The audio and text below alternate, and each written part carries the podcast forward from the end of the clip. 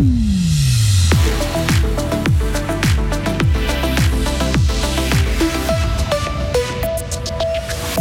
Si vous mettez vos enfants à la crèche, la Confédération ne souhaite pas vous aider. Nespresso en glane, peu de bénéfices finalement pour Romont. Et des secouristes suisses sont revenus de Turquie il y a quelques jours, parmi eux un fribourgeois. Nous écouterons son témoignage en fin de journal. Et puis un temps nuageux qui nous change un peu de ces derniers jours. Hein. Le week-end par contre s'annonce assez ensoleillé. Vendredi 17 février 2023, Hugo Savary, bien le bonjour. Bonjour Mike, bonjour à toutes et à tous. La Confédération n'entend pas aider les parents qui placent leurs enfants en crèche. D'après les sept, ce sont les cantons qui doivent réduire cette charge financière. Ils rejettent, ainsi le projet de la commission de l'éducation du Conseil national. Le texte voulait une prise en charge fédérale de 20% des frais de garde. Le Conseil national se décidera finalement lors de sa session de printemps au début du mois prochain. Un compromis pourrait être trouvé.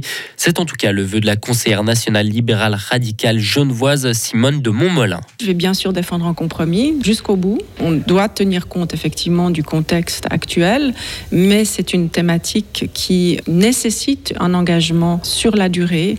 Je rappelle quand même que la Suisse se situe euh, assez mal dans les classements internationaux, 38e sur 41 selon le dernier rapport de l'UNICEF. Donc il y a matière à améliorer les choses. C'est nécessaire pour les jeunes parents, pour la société, pour notre économie et, nous tenterons de faire un pas dans la bonne direction. Réduire de 20% les frais de la crèche pour les parents coûterait un peu plus de 700 millions par an à la Confédération. La venue de Nespresso à Romont aura coûté cher à la commune. Hein. Au total, ce sont plus de 8 millions de francs qui auront été payés depuis 2012 pour la dépollution des terrains.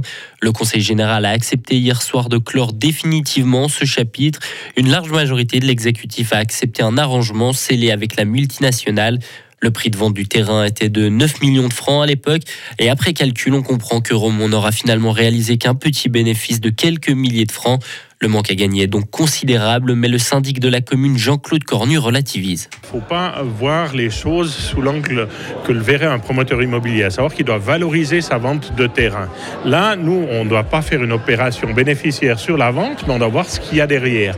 Or, maintenant, dix ans plus tard, quand même, qu'est-ce qu'il y a derrière? Il y a déjà 480 emplois créés sur Romont, ce sera 600 d'ici la fin de l'année. Après, on savait que ces terrains étaient pollué, donc il méritait un certain assainissement. Ça a été plus conséquent que ce qu'on imaginait. C'est un aléa qui avait été accepté par le conseil communal et le conseil général en son temps. Puis toutes les communes, alors je peux vous dire qu'il y aurait eu la possibilité d'avoir un espresso, elles auraient accepté, puis elles auraient fermé les yeux sur toutes ces choses-là. Dans l'arrangement signé avec Nespresso, Romont n'aura plus à se soucier des futurs frais de dépollution, alors que l'accord convenu en 2012 prévoyait qu'il soit à la charge de la commune jusqu'en 2037 vers un accueil accéléré des victimes turques du tremblement de terre. Les sinistrés ayant de la famille proche en Suisse devraient pouvoir recevoir un passeport plus rapidement pour venir en Suisse. Les autorités turques ont fait des promesses dans ce sens à Berne. De nombreuses victimes du séisme ont perdu leurs documents de voyage sous les décombres des maisons effondrées. Il faut une discussion à propos des ballons chinois abattus par les Américains, Hugo. Joe Biden veut s'entretenir avec son homologue Xi Jinping. Le président américain s'est adressé à ses, à ses citoyens hier pour la première fois à propos des ballons espions. Il ne veut pas d'une nouvelle guerre froide, mais au contraire entamer le dialogue pour mettre la lumière sur différents points. En Écosse, on s'affaire pour désigner un ou une remplaçante à la première ministre démissionnaire Nicola Sturgeon. Son parti indépendantiste a fixé le calendrier des élections. Un vote interne au parti se tiendra entre les 13 et 27 mars. Les candidats ont une semaine pour se déclarer. Et puis c'est l'histoire extraordinaire d'un rescapé du séisme en Turquie. Près de 40 000 personnes ont perdu la vie selon le dernier bilan, mais il y a des miraculés comme Mahmoud par exemple. Cet homme de 37 ans a été tiré des décombres samedi dernier par le groupe d'intervention et de secours suisse. Les 15 membres ont été dépêchés à Elbistan, ville à l'épicentre du second tremblement de terre. Ils y sont restés pendant 4 jours.